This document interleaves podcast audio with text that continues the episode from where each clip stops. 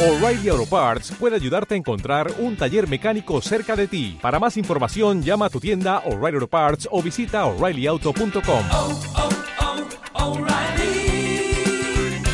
oh, Parts. En Radio Las Palmas, La Factoría de Emprendedores, con Carlos Jiménez y Presen Simón. Los sábados a partir de las 12 del mediodía. Seguimos aquí en Factoría Emprendedores con Carlos Jiménez, Presen Simón y nuestro compañero Juan Carlos Santomé. Y continuamos con la siguiente super entrevista que hoy tenemos a Jorge Alonso, CEO de Velorcio Group. Buenos días, Jorge, y muchísimas gracias por acompañarnos aquí en nuestro programa. Muy buenos días. Jorge, un hombre de radio de toda la vida, ¿no? Estamos comentando ahora también de Radio ECA. Conoce el medio, evidentemente. Y bueno, mm, estás en Velorcio. Cuéntanos un poquito qué haces ahí, qué es eso de CEO de Velorcio, porque la verdad es que uno está cansado ya, ¿eh? Tanta palabreja, ¿no? Siglas, palabrejas, cada vez que te levantas hay una palabra nueva que tienes que buscar. Y, Sí. y la verdad es que, que sí, que el ritmo hay que estar ágil, y, te- pero ya yo, no sé, cuéntanos un poquito qué es esto del CEO bueno, en un grupo. Las personas suenan más el SEO, ¿verdad? Con Mm, la I SEO, suena un sí. poquito más raro, ¿no? Es, es el Parece SEO que, empresa. parece que este está mal dicho. ¿no? Que es pues. CEO, es SEO, ¿no? Vale, Pues el CEO tiene que ver con eh, la I se va de información, ¿no? Chief Information Officer. Es la persona que, que implanta la estrategia tecnológica en la empresa. ¿vale? Cualquier empresa, ya sea un hospital, ya sea un medio de comunicación, ya sea un centro educativo, o ya sea en nuestro caso una empresa tecnológica, debe tener un CEO. Un CEO. Y si no lo tiene, al menos de manera definida, alguien está definiendo esa estrategia, ¿no? Y bueno, esa es un poco la figura. está haciendo esas funciones, ¿no? Efectivamente, porque al final la tecnología es vital para, para, para el negocio, claro. diciendo. Ujú. Eh, también eres, eres escritor, has escrito cinco libros. Sí, señor. sí. Cuéntanos un poquito esa faceta que también nos interesa aquí, el, el multiemprendimiento aquí nos encanta. Sí, bueno, son libros que, que tienen que ver con, con tecnología, todos ellos, ¿no? Vale, pues eh, son novelas, como digo yo, son novelas de base tecnológica. Novelas que te permiten, pues, las tres primeras, ¿no? Te permiten, por ejemplo, la primera tiene, se llama Secretos en la Nube, tiene que ver con todo eso que sucede, con esa información que está en la nube. Son historias que al fin y al cabo te deben hacer también un poquito reflexionar. El último libro, un poquito más de carácter profesional, se llama Una historia de transformación digital, basada en el método del caso, y realmente es una novela de negocios. Es la historia de, de una, de una chica que se llama Bea, que llega a una empresa y ella quiere cambiar cosas. Entonces aparece todo lo que es la gestión del cambio dentro del mundo digital. Bueno, el afán, el afán es que le permita al lector despertar, despertar las ganas por aprenderse, por, por formarse, ¿no? Y por entender este mundo que efectivamente va rápido, pero que no puedes quedarte atrás. Eh, transformación digital, una palabreja o dos palabrejas que están continuamente ahora, yo creo que mal, mal utilizadas en muchísimas ocasiones. Mm, te escuchaba en una entrevista decir que esto tiene que venir de arriba para abajo, de acuerdo, pero quien realmente lo pone en marcha es de abajo para arriba, ¿no? O sea, la directriz tiene que venir de arriba, eso está claro, porque si de arriba nos dicen esto hay que hacerlo, pero quien hace que eso funcione o no, somos las personas que estamos Claro. abajo para que camine el Las tema. ¿no? personas son lo más importante, siempre las personas. Las personas es, es la llave para poner, para poner cualquier cosa en marcha. ¿sabes? Por mucho que nos empeñemos en que, en que las cosas cambien, si las personas no cambian, no hay nada que hacer. ¿Qué pasa con la transformación digital? Que bueno, como bien dices, cada cierto tiempo aparecen palabras, ¿no? El IoT, el WannaCry, eh, el efecto 2000 hace, hace un tiempo, Sí. ¿verdad? O sea, siempre el Big Data, el Business Intelligence. Entonces, de repente, están un tiempo dándote ahí, tum, tum, tum, tum, con lo mismo 700 veces, y esa palabra que se iba a quedar, que parecía que iba a ser lo que iba a estar un montón de años, va y desaparece. Pero la transformación digital tiene un tiempo. Run, run, run, run. ¿Por qué? Porque la transformación digital no es hacer, no es hacer clic aquí y clic allá. ¿Vale? La transformación digital no se trata de, de incorporar tecnología a tu empresa para ir dándole con el ratón. ¿no? Eh, la transformación digital tiene que ver con un cambio en la forma de pensar. Entonces, cuando tú cambias tu forma de pensar, cuando incorporas esos modos que son digitales, cuando te sumas a lo que la tecnología aporta, entonces a partir de ya todo es mucho más fácil. Sí, acabarás haciendo clic allá o clic aquí en alguna aplicación, pero si no hay un cambio en la forma de pensar no hay nada que hacer. ¿no? Yo quería preguntarte, Jorge, porque ya veo que sabes un montón de todo esto. Bueno, yo creo que ya eres la, nuestra persona, ¿sabes? Vas a ser nuestro referente.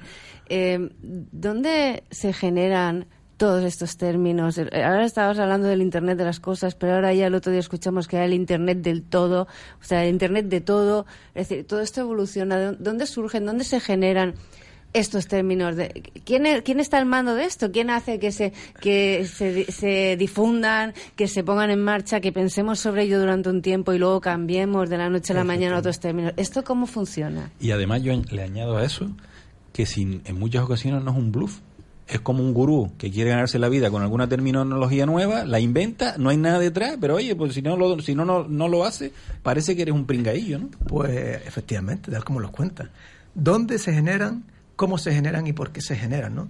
Tiene mucho que ver con la obsolescencia programada. ¿verdad? Aquí se trata de vender, de vender, de vender, de vender, de vender. Y lo más difícil en la tecnología es saber decir que no, ¿sabes? Porque todos queremos incorporar lo último a nuestra empresa. Y casi siempre la respuesta correcta es esto no lo necesito, esto no lo necesito. Y saber cuándo sí lo necesito. Entonces, ¿qué ocurre? Todo este tipo de palabras que van apareciendo, ahora, ahora hay una nueva terminología que es más allá de la nube. Vaya, por Dios. Joder, y más allá de la nube, ¿qué Todavía hay? no, estamos en la nube y ya es más allá, pero Oye, bueno. más allá de la nube, hay que, hay que acercar la computación al usuario, el external y tal. Entonces, te van- dentro de poco ya empezarás a escuchar eso. Entonces, ¿y por qué? Bueno, por la necesidad de seguir hablando, de seguir metiéndole cosas, ¿vale? El IoT, ahora viene el IoT Security, ¿no? Dice, bueno, tenemos que dar, hablar un poquito más de eso.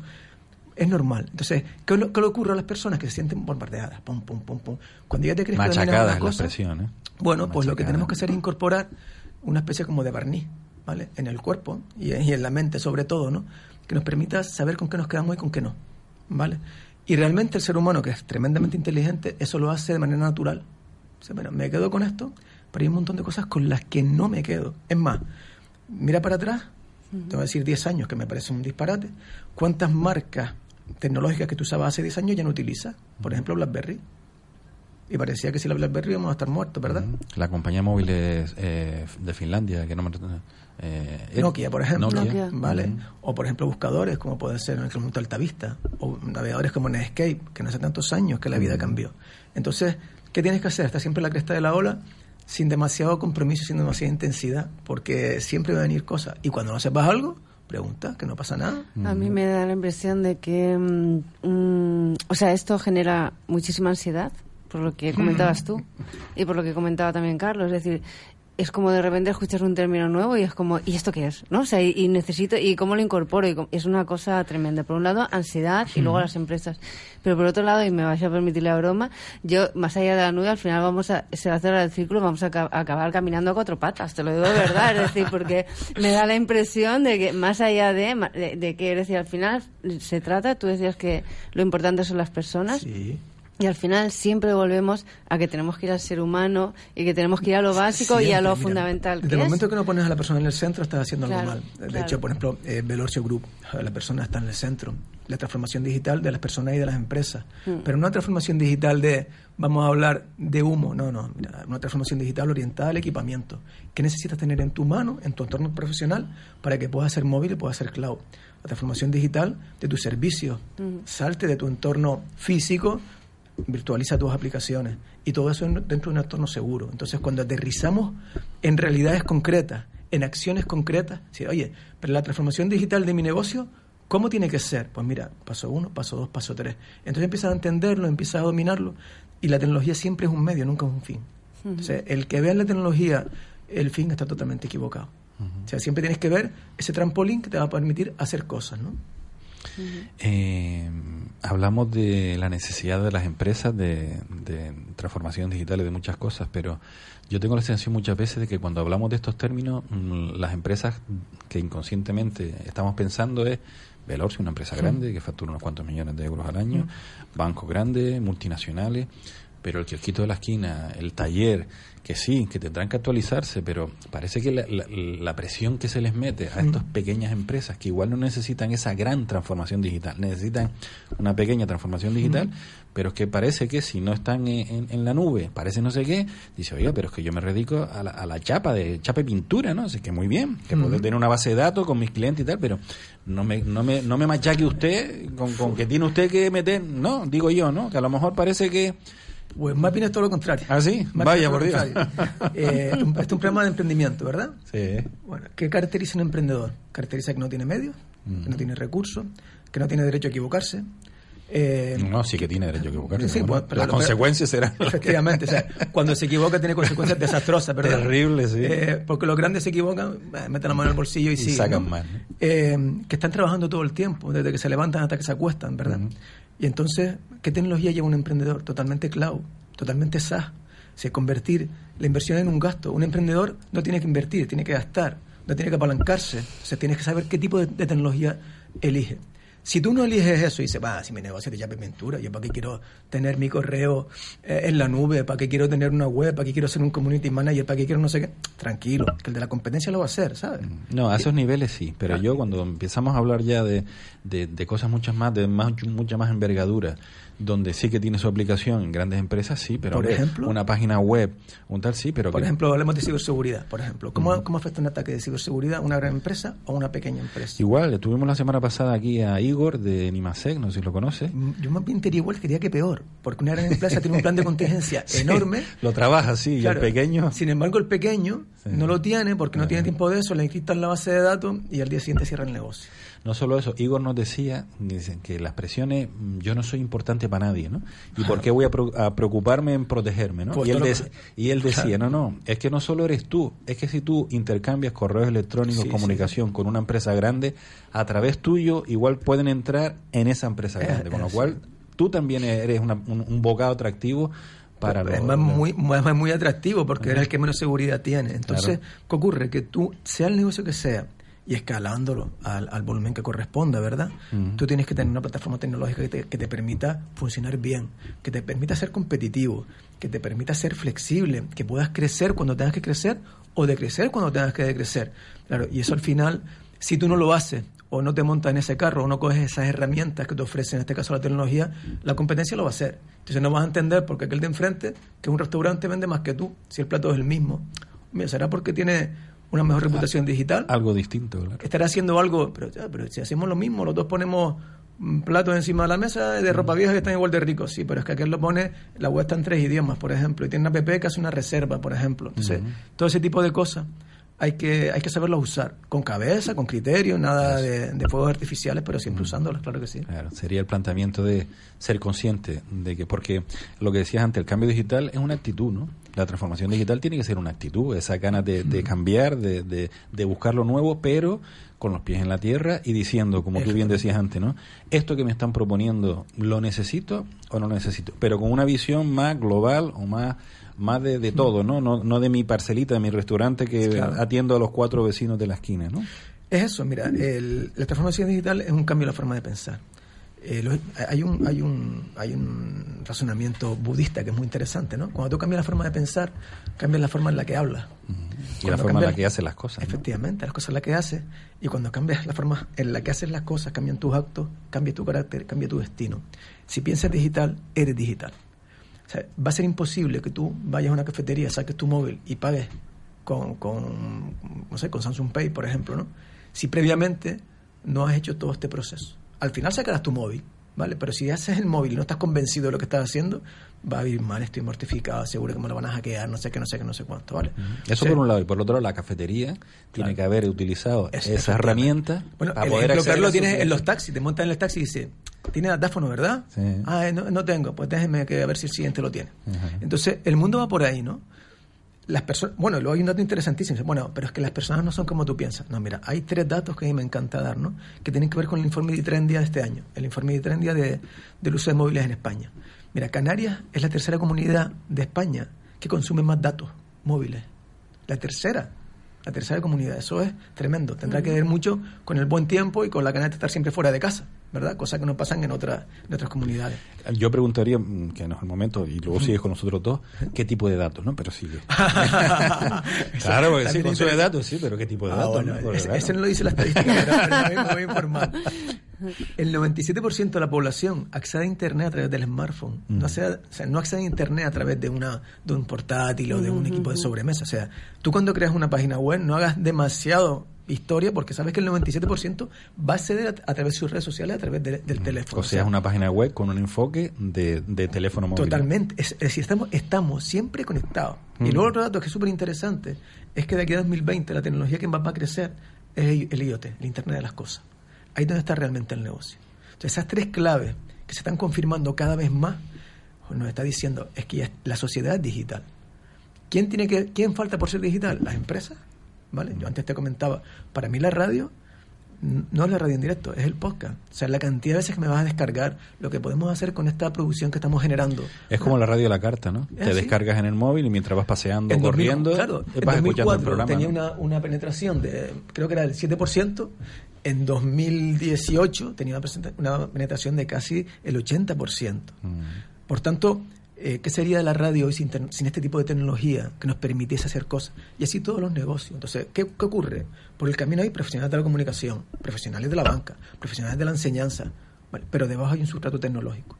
Entonces, esa, esa figura, volviendo al principio de la entrevista del CEO, ¿no? decir, oye, yo creo que en tu negocio sería interesante que hicieras tac, tac, tac, tac, tac. Entonces, de repente, hay una palanca, que es la palanca de la tecnología, que te permite hacer cosas. En el marco del emprendimiento es básico, básico.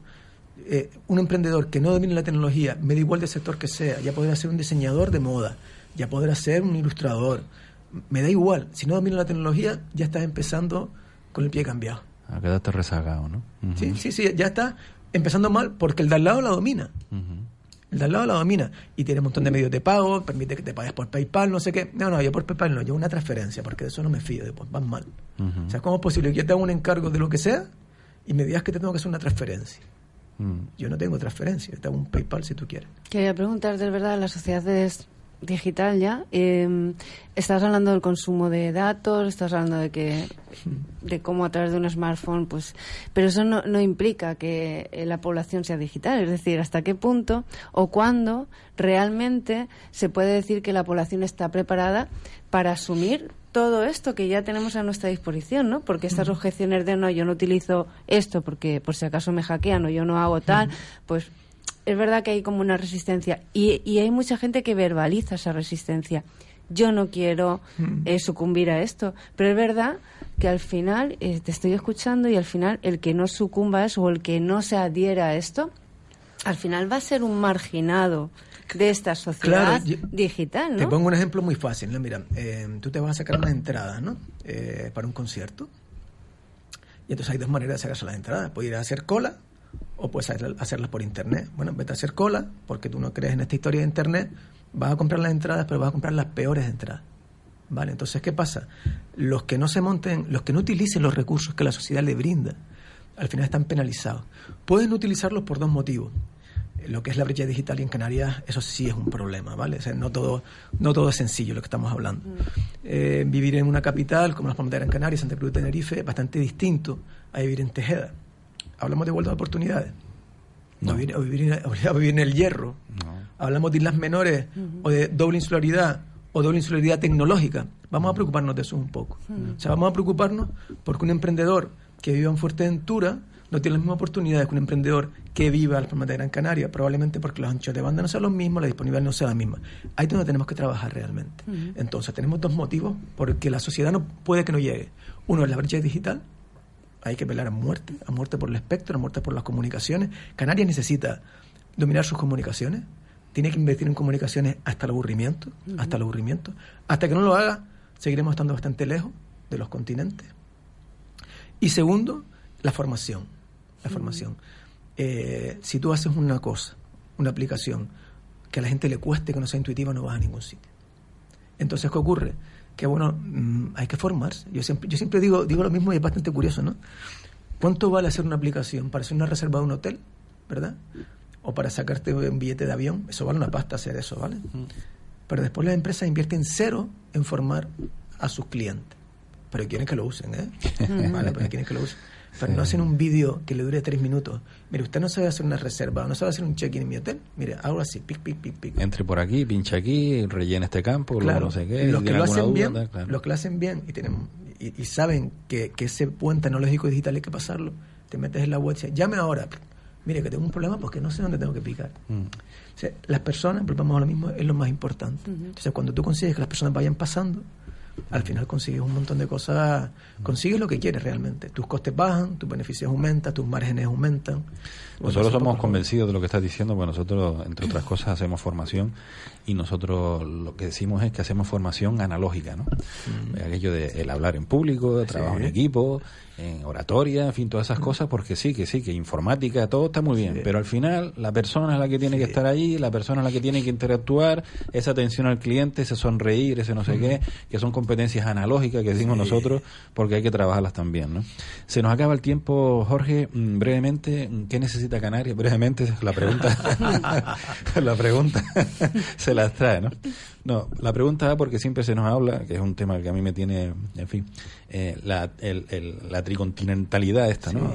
Pero ¿eso para qué sirve realmente? O sea, realmente Canarias, estando donde está geográficamente, tiene una ventaja, porque yo escuché mm, en una, una conferencia que fui de, de- de Boston, creo que era, el, o, del, o del MIT, que decía que las ciudades que son económicamente buenas son aquellas que son capaces de atraer buenos profesionales, que tienen un volumen de un mismo de una misma profesión im- importante y además que, fas- que es muy fácil entrar y salir o sea, que hay una relación mm, de entrar y salir de técnico. O sea, Madrid-Barcelona, vas y vienes en el día.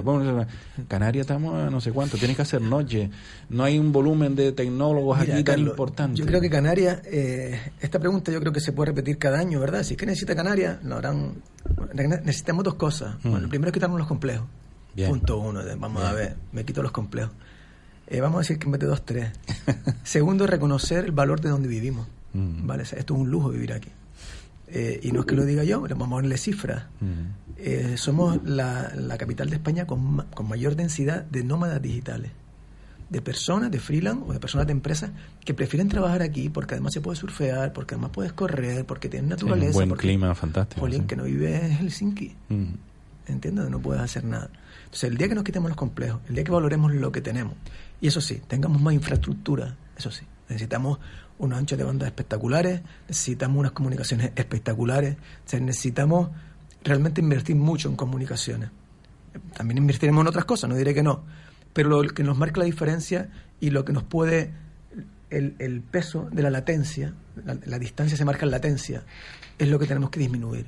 Cuando esa latencia no nos penalice, y es verdad que a día de hoy nos penaliza un poquito, ¿vale? Otro día Estamos muy lejos de, de eso que sería ideal. Bueno, estamos en milisegundos, uno con dos milisegundos. O sea, tenemos que ser un poquito más competitivos en latencia. Pero la tecnología nos va a ayudar en hacerlo. ¿Vale? Y cuando ese poquito que nos falta nos ayude, yo creo que lo tenemos hecho. Ok.